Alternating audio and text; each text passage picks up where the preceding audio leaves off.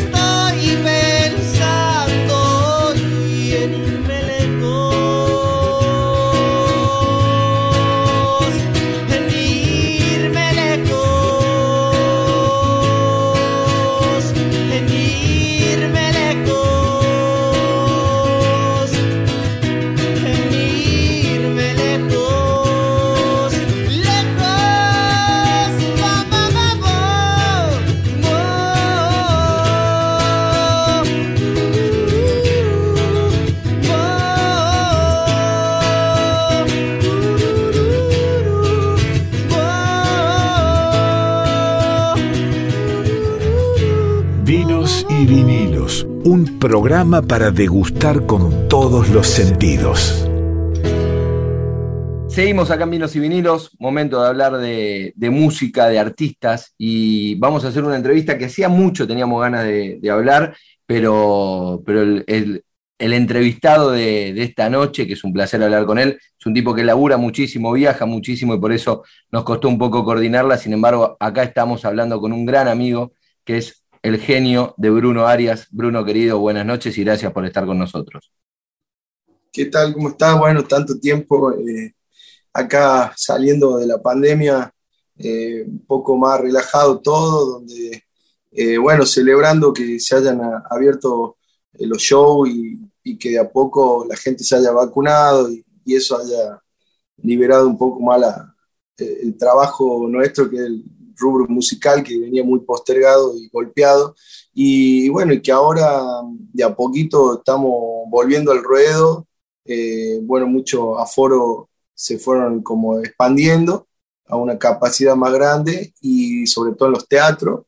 Y eso también ha hecho que vuelvan algunos festivales eh, con mucho protocolo y, bueno, y, ahora esperando un poco a ver qué sucede en el verano. Bueno, eh, ya, ya sé que han confirmado varios festivales, pero bueno, que de a poquito estamos haciendo ahí los trámites para poder estar, ¿no? Recuerdo, en plena pandemia hicimos un, vivo para, el Instagram del Tazo, que es donde yo trabajo, y también para tu cuenta de, Instagram. Eh, y hablábamos de eso, ¿no? De lo raro de vos, que sos un tipo además súper activo, súper festivalero, no solamente en verano, todo el año, distintos festivales en el país, y sin embargo te tocó ese parate de que, bueno, te conectaste mucho a través de redes sociales con tu público, incluso, me acuerdo, hacías charlas, estuviste activo, pero fue distinto. Sí, la verdad que en un momento me pintó el bajón, no quería tocar a ningún lado. me acuerdo, eh, me acuerdo que hablamos, hablamos mucho por una fecha que queríamos hacer un streaming en, el Tazo y estabas en ese momento que me decías, aguantame Rodri, no estoy ahora para eso. Sí, tuve ahí uno, como me dio unos bajones ahí, no sé si me puse muy nervioso, mal, pero eh, tuve ahí como un, síntoma de ataque de pánico y después, bueno, por suerte eh, pude salir adelante, no me agarró, sé que amigos míos eh, tuvieron el mismo síntoma, pero después le agarró como dos o tres veces eso, se quedaron sin aire, sin respiración, le, muy, le dolía mucho el pecho, la verdad que tremendo, y un día me quiso agarrar algo de eso y, medio que, que, que obviamente fui al hospital, todo, a ver qué pasaba. Y bueno, después como que me relajé un poco y nunca más tuve ningún síntoma de esas cosas. Eh, pero, pero sí, me, me habían dicho que posiblemente podría haber sido un ataque de pánico. Eh, y bueno, eh, no sé, uno así desde la música siempre está como pendiente de todo lo que pasa ¿no? en el, entorno y, y la pandemia ha golpeado mucho más que nada porque amigos, muchos amigos que ya no están, eh, madre, padre, hermano, amigos que también se fueron con la pandemia. Bueno, hace poco eh, falleció también otro grande que, que Jorge Cumbo, ¿no? Eh, el músico que tocaba con Lito Vitale, que, que bueno, que también ahí, si no me equivoco, en estos días también se fue y, y la verdad que, que bueno, ahora remarla, seguir adelante, y cuidándonos a pleno. Eh, me acuerdo que un momento también fui a Jujuy, eh, al carnaval, y estaba liberada la zona. O sea, no. Fui, entré a un lugar, toqué, después nadie usaba barbijo, nada, todo pum. Me volví rápido a Buenos Aires, estuve aislado 20 días y, supuestamente tuve con COVID, así que eh, había perdido el olfato, me acuerdo. Eso fue apenas empezó la pandemia, que uno por ahí al comienzo no tomaba conciencia y no, no, le daba mucha eh, importancia ¿no? a todo lo que estábamos atravesando. Y, bueno, y bueno, hasta que no te toca de cerca no, no, no toma conciencia. Por, por, suerte viví de la música pleno en la pandemia. e hice eh, colaboraciones con orquestas infantos juveniles, con orquestas que, que me invitaron a grabar. Eh, hice mm, un, par de streaming, pero desde mi casa, donde me pedían videos para mandar a diferentes municipios. Entonces me grababa tocando dos, tres canciones y eso también me, pagaban. Estuve jurado en algunos certámenes. También estuve jurado a nivel nacional en, las becas Sostener en, dos ediciones. Eh, ahí mirando todo eh, proyecto de, gente que se anotaba para, para tener una beca ahí de Cultura de la Nación. Eh, la verdad que, que estuve trabajando eh, bastante y, soy privilegiado de haber vivido de la música en plena pandemia, que no todos lo pudieron hacer. Sí, tal cual, eso de por lo menos de poder haber estado, haber estado activo, ¿no, Bruni? Pero bueno, eso ya pasó, ya estamos volviendo. ¿Y cómo, contame eso, cómo viene ese, ese, ese volver, ese renacer en la música con, como me contabas hace un ratito, con un montón de festivales en ciernes, con un montón de proyectos y con mucha actividad para estos meses de calor que, se avecinan. Sí, bueno, estuvimos tocando, fui a Neuquén, eh, fui a Entre Ríos, eh, estuve tocando eh, en Santa Cruz, también hice una gira por el norte, en los mejores teatros del norte, en, en Jujuy, en el José Hernández, en el Martín Fierro, en Salta, en el Teatro Provincial, en Tucumán, en el Teatro Mercedes Sosa, fui a una peña en Córdoba, estuve en Rosario también, en, el Galpón de la Música, em, después, bueno, en Buenos Aires, tocando en diferentes lugares, eh, ahora estoy tocando en Berizo, en San Vicente, en, voy a estar en Verazategui, eh, estuve también en Quilmes, em, bueno, ahora me voy a General Alvear, provincia de Buenos Aires, eh, la verdad que de a poquito empezó a activarse todo y bueno, eh, obviamente tuvimos que reducir un poco la banda, ¿no? Por, por toda la cuestión eh, de la pandemia económica y, ahora recién se está activando, estoy ahora tocando en quinteto, estoy con Javier Lozano en el teclado, en el piano, que bueno, Javier Lozano, legendario músico, tocó con Fito Páez, con, como más de 13 años con Luis Salina, a veces toca también con Nahuel Penisi. Eh, la verdad negro, que el, el, negro un genio. Sí, sí, bueno, él está firme ahí con mi proyecto y, yo le agradezco que se copa y siempre está, eh, es uno más de la banda, ¿no? Y, siempre yo le digo, profe, usted tiene que, ir a tocar ahí con alguna banda mucho más arriba y él dice, no, yo estoy acá contento, feliz, bueno, eso también... Eh, siempre soy agradecido. Leo Villagra en el bajo, Alejandro Salamanca en, la batería y en la percusión, y Ariel Romano, que es un pibito de 23 años que, que la viene rompiendo con el violín, em, y que, bueno, él es de un grupo que yo había formado que se llamaba la Sub-23 Folklore, donde eran todos pibitos de 16 a 23 años, y, la verdad que eh, él ha crecido tanto que que, bueno, que, está ahí en la, primera, le decimos con los viejardos acá tocando. Y, bueno, eh, hemos grabado temas en pandemia, he grabado un tema que se llama eh, Respiro la Vida en una producción con Lito Vital ahí en la TV, en la TV pública. Eh, también grabamos para el programa de Chango Espacio, que va a salir dentro de poquito, también en la TV pública, con Hilda Lizarazu. también estuvimos componiendo canciones, hicimos un clásico que se pasaron en todos los actos en la escuela, que es la, chacarera Manuel Belgrano, que la hice con dos payadores que se llaman Wilson Saliwonsic, de 9 de julio, y Luis Genaro, que, que ahora está en cultura ahí de, San Vicente. Eh, y la verdad, ellos hicieron la letra, yo la música, un homenaje a Manuel. Después hicimos un homenaje a los excombatientes de Malvina, que se llama eh, Hermanos de Malvinas, todas estas dos canciones las pueden buscar en YouTube, la gente pone Bruno Aria de nombre Manuel Belgrano, Bruno Aria eh, Hermanos de, de Malvinas, y ahí tienen eh, dos letras hermosas que, hice con estos payadores, y bueno, y, he compuesto varias cosas. Mira, eh, en pandemia he, logrado llegar a, la Basílica de, de Luján y cantar la misa criolla con todo el coro de, Luján y, todo ese, eh, estar en esa catedral inmensa, ¿no? La basílica esa eh, tremenda que es gigante y cantar ahí con, el rever natural de, la, iglesia. Eh, ahí hicimos la misa criolla. Después hace poco estuve en el Teatro Colón también, el homenaje a Ariel Ramírez, que eso también fue otro logro para mí importante, haber llegado al Teatro Colón junto a Abel Pinto, Samba Kipildor, Elena Roger, eh, por nombrarte algunos eh, eh, jugadores y jugadoras, Sandra Mianovic, ¿no? ¿Era tu, primera vez? ¿Tu primera vez? Sí, primera, sí, primera vez que entro en el Colón. Entré a ver un show hace, también en pandemia, cuando estaban haciendo los homenajes a, a Piazzola, pues me gusta Piazzola mucho, y, y, bueno, ahí lo, lo, vi a Pablo Agri, que estaba tocando el violín con, con diferentes formaciones, en homenaje a Piazzola. Eh, y bueno, yo ya había grabado con él eh, la Camerata Argentina en el CCK y, y grabó en Estudios Young eh, un disco, todo con la Camerata de Pablo Agri, y que bueno, que eso también está ahí latente, a, a punto de salir en algún momento.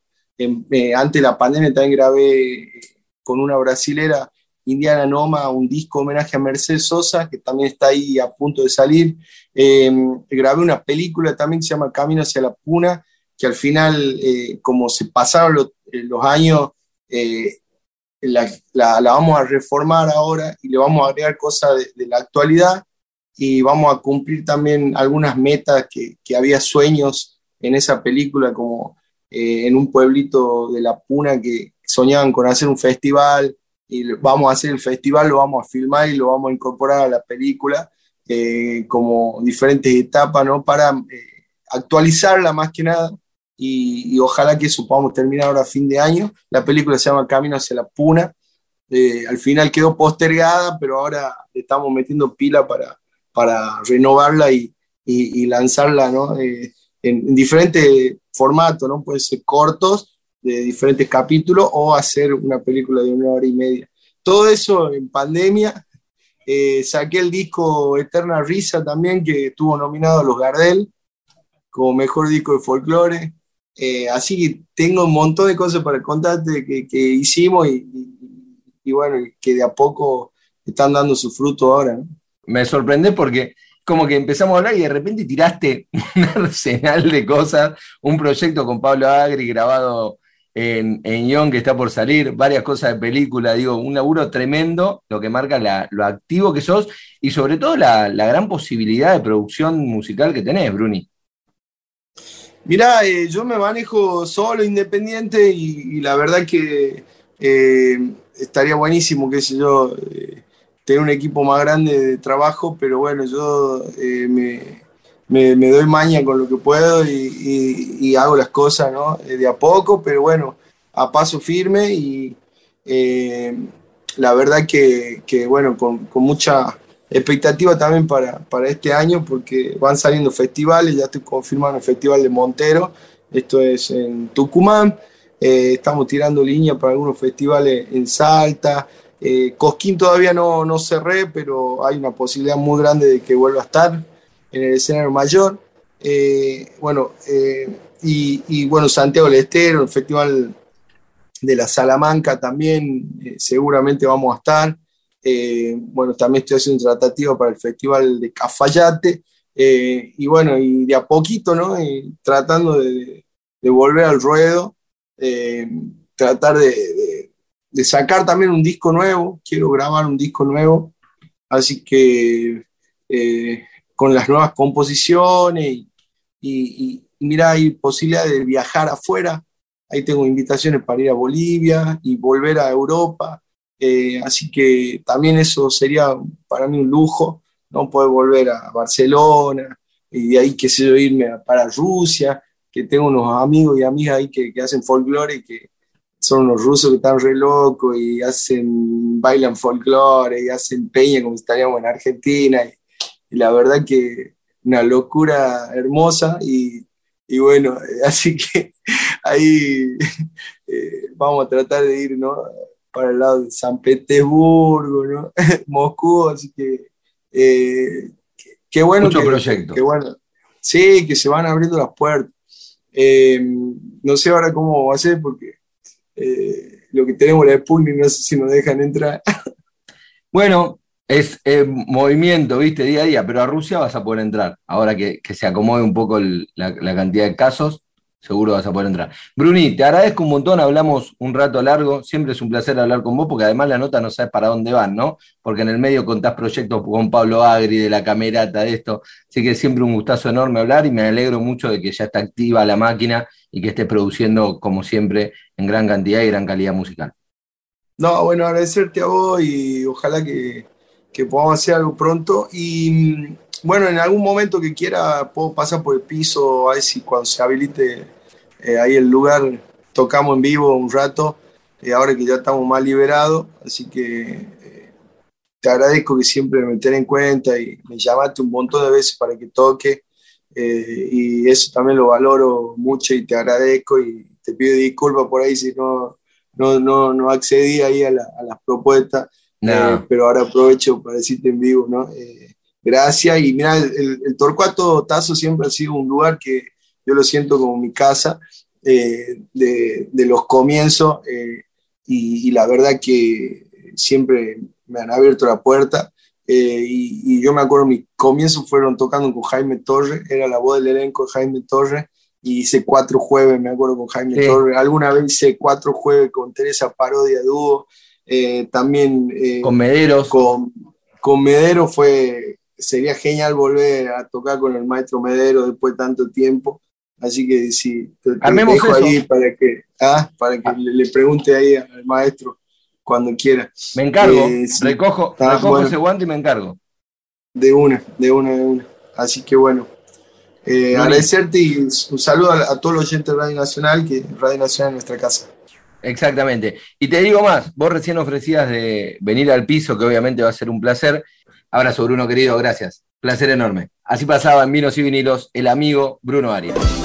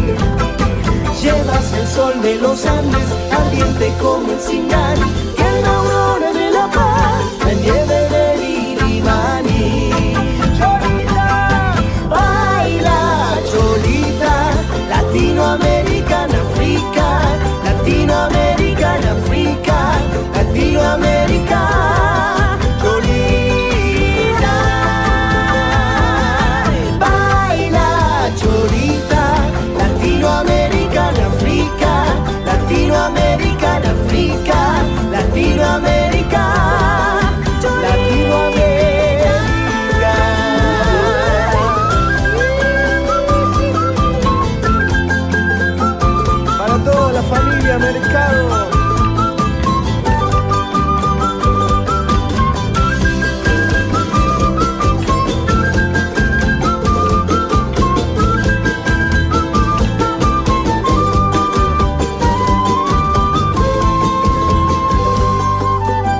hermosa flor de la puna, mi dulce y bella morena, hay rosa como la saya, sencilla como la que. de la puna, mi dulce y bella morena, airosa como la saya, sencilla como la quena,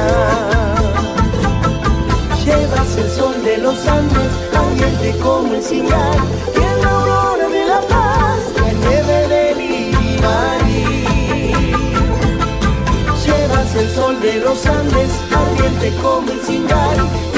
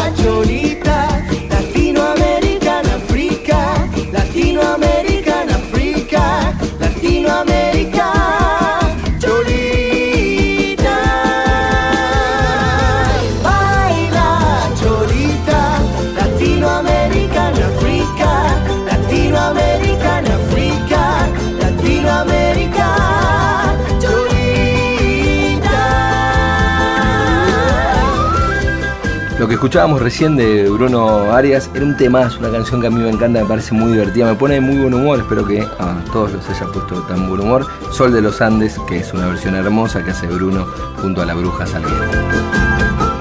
Vinos y vinilos con Rodrigo Sujodoles Gallero.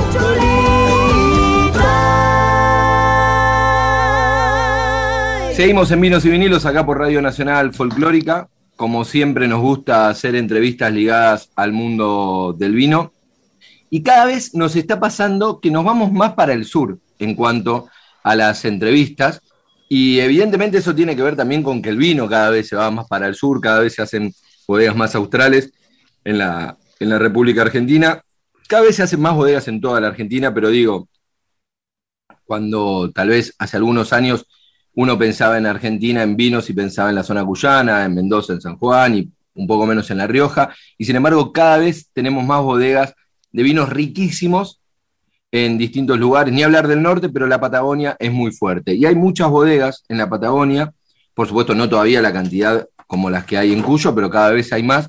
Y bodegas muy buenas con vinos con un carácter increíble, sobre todo en los, blancos y, y en tintos como el Pinot Noir o algunos Merlot espectaculares de Patagonia. Y, tenemos hoy el gusto y el placer de poder hablar con un representante, un propietario de una bodega, aparte es, quien los hace, es el winemaker de esa bodega, y, es de, una bodega que tiene unos vinos riquísimos de en Patagonia, Argentina. Estoy hablando de la bodega Noemía y estamos conectados con su propietario, Hans Bindindier. ¿Cómo estás, Hans? Muchas gracias por este contacto con Vinos y Vinilos.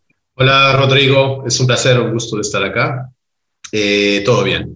Contanos un poco eh, sobre esto que yo hablaba al principio, ¿no? Esto de que cada vez hay más, no solo argentinos, digo, en tu caso vos sos extranjero y sin, embargo, y sin embargo estás acá, pero digo, cada vez hay más productores de vinos en suelos de la Patagonia Argentina. Sí, es cierto. Eh, igual, hay que recordarse que la Patagonia representa solo un por cien de la producción vitivinícola de, del país, ¿no? Sí. Entonces, re, realmente nada. Um, pero sí, hay cada vez más interés en la zona, también la zona, eh, cada vez las bodegas se van más al sur, por ejemplo, que hace 20 años, si hablaba del Chubut, por ejemplo, no, no era un, una, una, una, opción. Uh, hoy en día, hay, pienso que hay varias bodegas, ¿no? Uh, cuatro, cinco. Um, entonces, eh, eh, sí, están apareciendo uh, cada vez más, hay cada vez más interés. Por, hay también unas bodegas mendocinas, mendocinos que están haciendo vinos acá también, o con la apelación, ¿no? Con la, la apelación de la Patagonia. Entonces, parece que está atrayendo interés.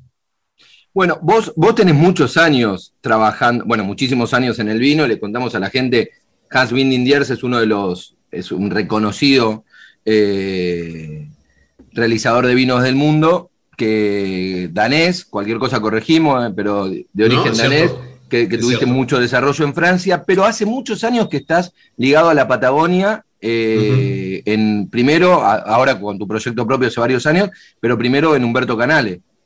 Exactamente. Eh, llegué en la zona a, a- a Río Negro en 1998, el siglo pasado. es verdad. Li- Literalmente, ¿no? Y, y llegué para hacer un asesoramiento con una empresa de importación de vino inglesa y eh, la bodega más antigua de la Patagonia, Humberto Canale. Es una bodega que fue fundada en, eh, en eh, 1909. Entonces, ya eh, es interesante porque hay historia en la Patagonia. No, yo cuando llegué a la zona no, no tenía idea que había historia, ¿no? Pensa- pensa- primero pensaba que iba a, a- a Mendoza. y después, cuando aterricé en, en- en Neuquén, no veía la cordillera y ahí, ahí entendí que, que era otro lugar. Claro, que no. Eh, pero cierto, eh, son, bueno, son, sí, son muchos años ahora que estoy acá. Ah, debo decir que conozco bastante bien la zona. ¿no? no es una zona grande tampoco. No es difícil conocerla porque eh, el Alto Valle, por ejemplo, mide algo como eh, unos 300 kilómetros por un 300 kilómetros de ancho, ¿no? 300 de largo y 3- 35 de ancho. Entonces es un oasis, si querés, en el medio del estepa patagónica. Claro. Pero qué loco eso que vos decís, porque es lo que efectivamente pasa, ¿no? Eh, vos llegaste a Argentina y pensaste que ibas a Mendoza. Y hoy, si bien claro. los que tomamos vinos, cada vez vemos más vinos de Patagonia en las góndolas, y yo, por ejemplo, entrevisto cualquier cantidad de, de productores con proyectos de Patagonia y demás, pero es verdad, y me, y me gustó como me lo, me lo remarcaste al principio, sigue siendo un porcentaje muy mínimo. O sea, la producción de vino argentina sigue siendo en Mendoza, eh, Patagonia viene levantando, los vinos son tan buenos que a veces hasta nos confundimos y pensamos que están a la par, pero no, todavía sigue siendo una proporción mucho menor y creo que tiene que ver con la cantidad de dificultades también que tiene toda esa zona en cuanto al desarrollo, en cuanto al clima, ¿no? Mm, Es cierto, es cierto. Eh, es una zona muy aislada, ¿no? Estamos lejos de todo. Eh, todo llega acá por importación, si quieres. Entonces, si quiere eh, botellas, tiene que venir de Mendoza. Si quiere una bomba, un tanque, lo que sea, ¿no? Insumos. Viene de, o de Buenos Aires o de Mendoza, ah, porque hay muy poca industria acá, especialmente vitivinícola, o se perdió porque había. Ah, y, bueno, y, también no hay, eh, la cultura se perdió, entonces no hay una cultura bodeguera como hay en, en Mendoza, ¿no? Entonces si quiere ah, conseguir eh, un bodeguero, gerente por la bodega o algo, es, es muy, muy difícil. Ah, lo que sí está apareciendo, hay una, una, pequeña escuela ¿no? de, enología eh, en, en la zona y cada vez más hay eh, jóvenes enólogos saliendo, ¿no? Se reciben. Entonces, hay, hay un, inicio un poco de, de enólogo autóctono, así podemos decir, eh, en la zona. Pero sí, no, es, es, es muy inhospitable. eh, no es fácil. Te- te- te- y yo pienso que es una, un- uno de los temas que eh, no eh, que hace que la zona no se desarrolla tan rápido como podría desarrollar- desarrollarse en otra zona, ¿no? Claro. Contanos, Hans, sobre tu historia. Leí por ahí eh, en, distintos sitios de internet que literalmente naciste en una bodega. Sí, mira, eh, eh, mi padre es danés, mi madre inglesa, se conocieron en Dinamarca, viajaron a Sudáfrica y se quedaron ahí. Y yo nací en Sudáfrica. Nací en una propiedad que se llama Rustenberg en Stellenbosch. Stellenbosch es el Mendoza de Sudáfrica, si querés. Y, y nací en la, en la propiedad donde mi padre hacía el vino. Ah, entonces, bueno, sí, literalmente. Na- na- nací adentro del mundo del vino y después, ah, cuando tenía cuatro años, nos mudamos a Bordeaux, Francia. Y ahí hizo toda mi escolaridad en, en, en Bordeaux. Ento- Entonces, bueno, eh, eh, más vino que esto es difícil, ¿no? Es difícil. Bueno, Sí. y, un- y una persona con tanto vino, naciendo en una bodega, eh, habiendo, a- habiendo ido a, a Burdeos a los cuatro años, ¿por qué elige, qué es lo que lo, lo cautiva tanto la Ujú. Patagonia como para elegir armar tu proyecto ahí y no, por ejemplo, en. Mendoza? Bueno, o puedo ser en Bordeaux, o en Borgoña, o en Claro. California, o en Australia. O, es, eh, eh, eh, una buena pregunta. Eh, yo pienso que, que, lo, lo tenía tan... eh, mi exposición al mundo del vino era tan obvio, ¿no? Era tan, no, no digo fácil, pero era obvio. Entonces podía ir a donde quería, ¿no? El mundo era el mío, ¿no? Ah, pero yo vengo de una familia que son bastante curiosos, muy curiosos, en el sentido que eh, ah, necesitamos desafíos, ¿no? Entonces hacemos todo la manera difícil. es así. Eh, entonces, en vez, de, en vez de, de hacer la manera más fácil que yo puedo decir, mira, voy a trabajar en el Chateau Petrus en Bordeaux, por ejemplo, que es uno de los chateaux más famosos del mundo, y me pongo ahí y, y ya está, o voy viajando y buscando por cosas un poco más exótico, ¿no? Ah, y a, a mi llegada en, eh, en el valle, eh, en el Alto Valle de Río Negro, eh, me encontré con eh, vides, viñas eh, muy antigua, originaria de Francia, y pre-filoxera. Filoxera era un bicho que en los eh, 1800 destruyó la mayor parte de los viñedos en Europa, ¿no? Um, y entonces vid, la vid original, pie franco, uh, pre-filoxera, casi no hay más en Europa. Y la encontré acá, en Argentina. Hay mucho en Mendoza y casi toda la uva que hay uh, en, el, en, la en el Alto Valle de Río Negro es pre-filoxera, originaria de Francia. Bueno, ya es una, un encuentro bastante importante, ¿no? Por alguien que entiende la viña. Y después lo, el clima, la calidad del agua uh, y la oportunidad era algo que me, que me saltó ¿no? a, los ojos. Uh, entendí muy rápidamente que yo podía hacer algo, podía hacer un pescado grande en un lago pequeño, ¿no? Si me entendí bien. Eh, y vi una gran oportunidad de poder ser un, un tipo de pionero y yo te, el, el, el, la, la, la, zona tenía todo el potencial para hacer un gran vino a mi visión, ¿no? De mi visión. Y, y bueno, era, era, más joven y sin miedo. Entonces eh, decidí que, bueno, me voy a poner acá y voy a probar, ¿no? manera que, que, iba a funcionar. Muchas veces hay que estar en el buen lugar, el buen momento. No, no es suficiente solo tener una visión. ¿no? Son miles de factores que, que, que hacen que uh, uno puede tener éxito o no. ¿no? Eh, puede tener una buena idea, pero no es el buen momento. Pienso que llegué al momento ideal, ¿no? Hace, cuando realmente no había, había un Bato Canale y poco más.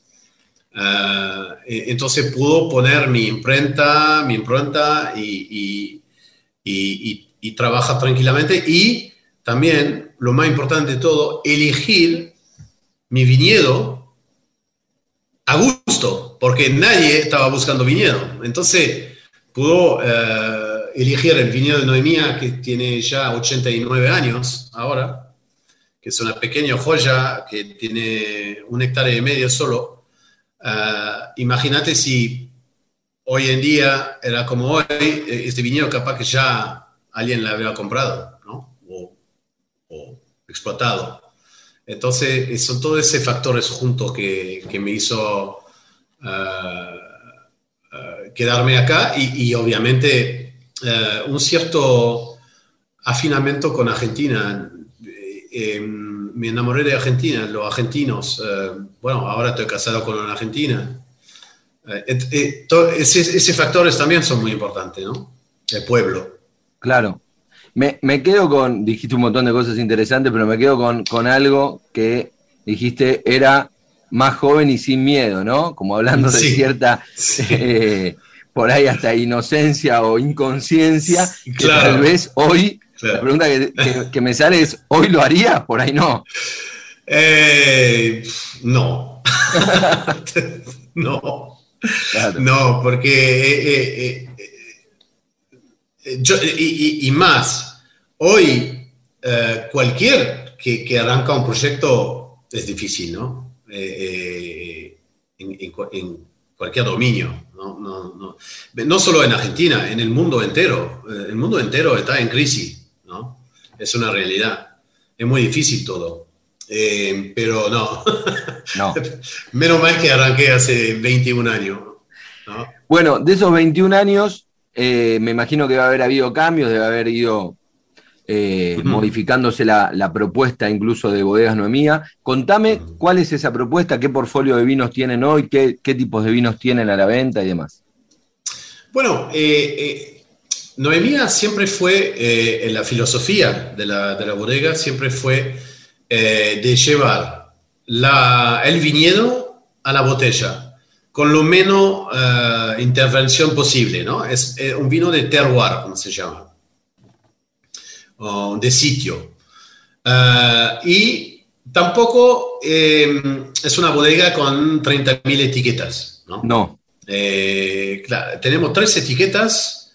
Eh, la primera es Alisa, es que es dedicado a mi abuela, a Lisa. Y este viñedo viene del pueblo de Manqué, que es un viñedo antiguo también, de 40 a 60 años promedio, eh, de las cuatro esquinas del pueblo, ¿no? Entonces tienen material genético diferente cada uno, suelos un poco variables, eh, etc. Y, y este es nuestra eh, vino de pueblo, si querés, lo llamamos el vino de pueblo.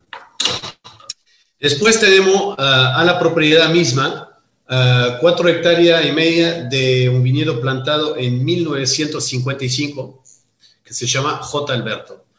J. Alberto, Juan Alberto, pero en realidad Giovanni Alberto, que mi ex socia Noemí Cinzano, italiana, a Bodega Noemía, y por eso que se llama Bodega Noemía, Noemí, porque no lo iba a llamar Chateau Hans a la época. Entonces, bueno, eh, eh, son eh, homenaje a familiares suyos. ¿no?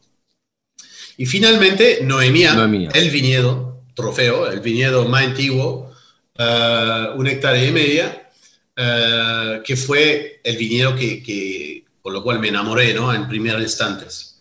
Ah, y son esas tres etiquetas. Ah, hay una lisa semillón, hay un cabernet que sale en cada cuatro años adecuado que se llama Due, y recién a un pino también que, que, la, que salió por el año 19 y 20, que también va a salir cada dos o tres años, algo así. Pero en realidad hay tres etiquetas uh, permanentes. ¿Y, ¿Y por qué? Porque todavía estamos probando de mejorarla. Entonces, si empezamos a salir con otra, nos vamos a diluir un poco. No vamos a hacer nada bien. Entonces, es mejor focalizar con poco, pero hacerlo de la mejor manera posible, que tener una variedad de, de etiquetas y, y, y, capaz no llegar a hacer todo bien. Eh, en mi caso, ¿no? No digo que es el caso de toda la bodega, pero en mi caso, personalmente, prefiero hacer foco con pocas etiquetas que tener varias. Perfecto. Hans, te agradezco mucho esto, este rato, hablamos unos cuantos minutos, la verdad un placer poder hablar con vos El eh, placer es mío. y hablar de, de estos vinos, ¿no? El placer es mío, Rodrigo, y, y- y- y no sabe la gratitud que tengo por, eh, por Argentina, Eh, porque bueno, es mi vida de hoy y sin Argentina no podría estar viviendo mi sueño. Eh, es una realidad lo que estoy diciendo. Eh, y lo digo de una manera profunda. Eh, entonces, no, to- no está todo mal en Argentina, ¿viste? Qué bueno, qué bueno que, que lo, que lo digas y además pasa eso a veces, ¿no? Uno de, desde adentro de los argentinos a veces somos muy pesimistas. Yo coincido con Sí. vos que no está todo mal en la Argentina para nada, No. pero, pero bueno, a veces siempre es bueno escucharlo, ¿no? Sí, sí, sí. Y, y más de un cosmopolito, porque he vivido en muchos países en mi vida. Eh, y bueno, elegí Argentina. Ahí vamos. Gracias, Hans. Fuerte abrazo. Bueno, un abrazo, gracias.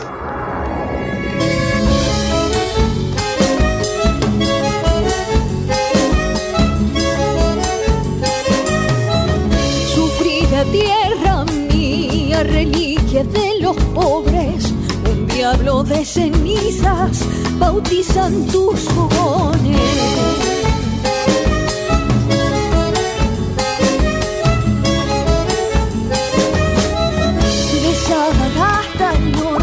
Sacuden los vinales, sonambulos hechizos de viejos rezabailes.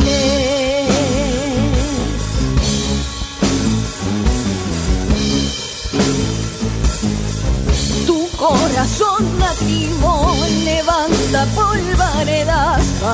espantar las penas del hambre y la miseria. Sollozan los crespines como rogando al cielo que nunca se arrodille mi pueblo santiagueño.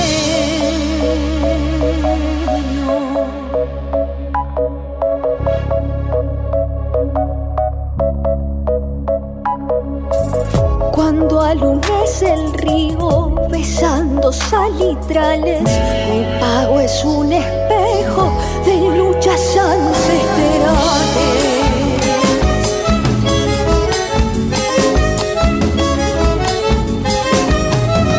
Changos color de viento sepultan las estrellas para mirar el alma de nuestra raza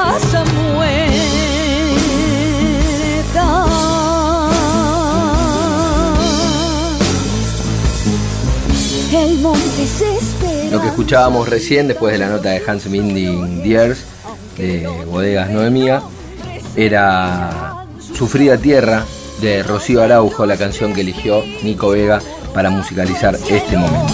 Que nunca se arrodille mi pueblo santiagueño. Momento de recomendaciones del vino. A veces no nos entra porque nos queda corto por las entrevistas, pero siempre me gusta hacer algunas recomendaciones del mundo del vino, siempre llevándolo todo al, al llano, ¿no? Eh, no, no para especialistas, digo, si alguno se interesa y quiere y después tiene ganas de profundizarse, hay lugares para hacerlo. La idea acá en Vinos y Vinilos es más o menos ir contándote algunos tips que tienen que ver con, con este consumo de esta bebida que tanto nos gusta. Y en este caso la recomendación tiene que ver con una degustación. Pero no se asusten, digo, no los voy a mandar ni a, que hagan una degustación a un lugar, que están buenísimas, pero la intención es que vos puedas probar de la manera más sencilla, y ahora que estamos todavía en, en etapa de pandemia, bastante guardados y demás, que eso nos permite estar en casa, no tener que manejar y poder probar. Y mi recomendación, la recomendación de vinos y vinilos, es que hagas una degustación casera. ¿De qué manera? Súper sencillo. Te voy a dar dos consejos como para poder probar, por un lado, eh, líneas de vino y por otro lado, distintas uvas. Esa va a ser la degustación más sencilla para poder ver las diferencias. ¿Qué tenés que hacer? Te vas a donde vos compres vino, ya sea una vinoteca, un supermercado, supermercado chino, donde los compres, y compras de la marca que a vos te guste, te compras tres uvas de la misma línea. Por ejemplo, un vino X, misma etiqueta, y vos ves que dice Cabernet Sauvignon, Malbec y Merlot, o Pinot Noir, o Syrah, o Cabernet Franc. Elegís tres uvas de la misma línea de vinos, te lo llevas a tu casa, ponelo siempre en la heladera como para que tenga un poco de temperatura, si tenés una cava mucho mejor, y ahí abrís los tres al mismo tiempo y servís cada uno en una copa identificada por supuesto, y con tu compañera, con tu compañero, con el que estés en, tu casa, si son varios mejor, tal vez los que viven ahí, que, que tomen vino, si hay, si hay hijos mayores de 18 que pueden consumir, y ahí vas probando, y vas, incluso podés ir anotando lo que sentís, y las diferencias entre las distintas uvas. Y ahí te vas a dar cuenta, en una misma línea de vino, en una misma gama de vino, en un mismo enólogo seguramente, o una misma línea enológica, vas a poder comprobar las diferencias que te da cada una de las uvas y va a ser la manera de poder descubrir bien cuáles son esas diferencias. Consejo, obviamente, que sea la misma línea de vino. Por ejemplo, si vas a elegir una marca, fíjate que si van a hacer reserva, que los tres sean reserva,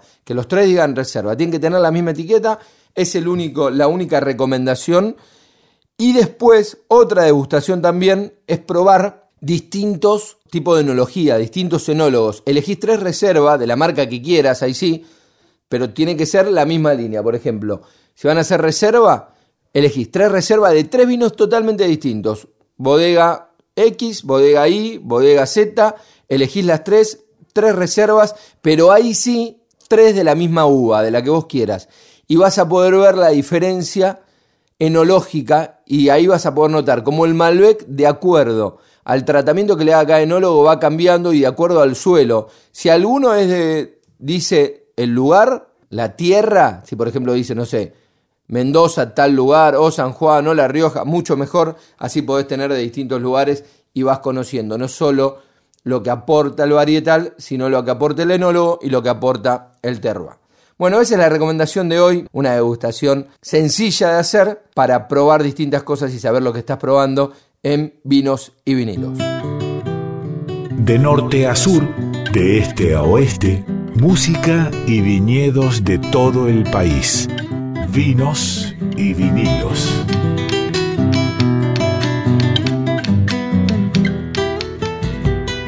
Ya se viene Sandra Ceballos con Jayaya, ya se viene el programa de los pueblos originarios de la República Argentina que tiene representación acá en Radio Nacional Folclórica y que nos encanta que eso suceda. Pero antes, la última canción de Vinos y Vinilos que eligió Nico Vega para hoy, que es Hombre Sereno de Barbarita Palacios. Chau, chau.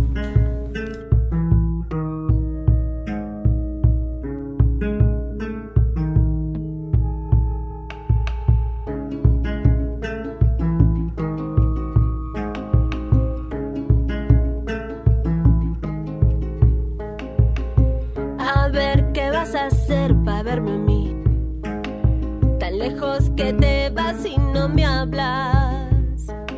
Susurras sin decir cuando volves acá. Y quedo pegada a tu querer.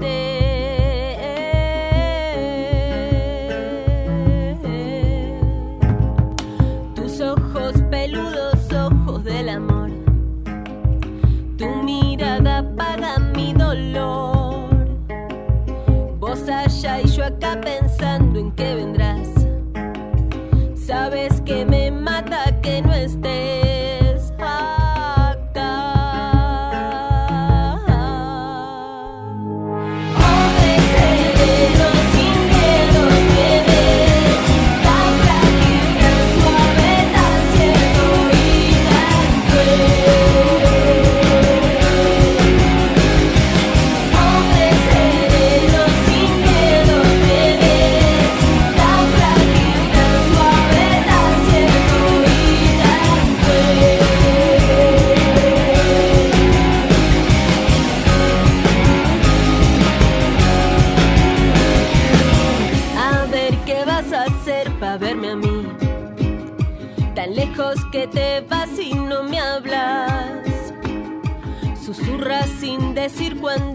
Volves acá. Y quedo pegada a tu querer.